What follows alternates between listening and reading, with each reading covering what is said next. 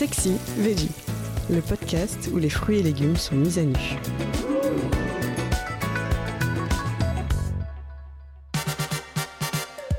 Le poireau, est-ce qu'il se mange de bout en bout?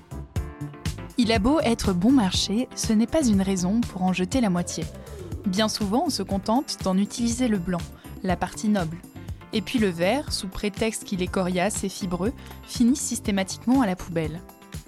Pourtant, c'est dans le vert que l'on trouve la concentration maximale en nutriments, principalement du bêta-carotène, de la vitamine B9 et de la vitamine C, trois précieuses alliées contre le vieillissement cellulaire. C'est aussi dans le vert que le goût du poireau est le plus intense. Moralité, le poireau gagne à être mangé d'un bout à l'autre.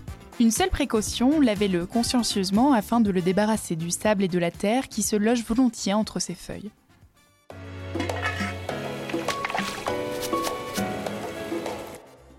Et maintenant, que faire de ce morceau de poireau retors? Émincez-le tout simplement et faites-le cuire à l'eau ou à la vapeur jusqu'à ce qu'il soit tendre. Il pourra ainsi se transformer en soupe ou venir agrémenter une quiche, une omelette, un gratin de pommes de terre ou de crozet. Vous pourrez sinon vous essayer à des recettes plus créatives.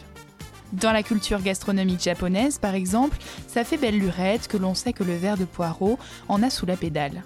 Il sert notamment à préparer un condiment ultra parfumé.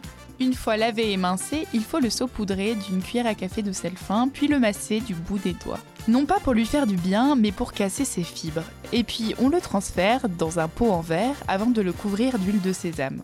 On ferme le pot et la recette est finie.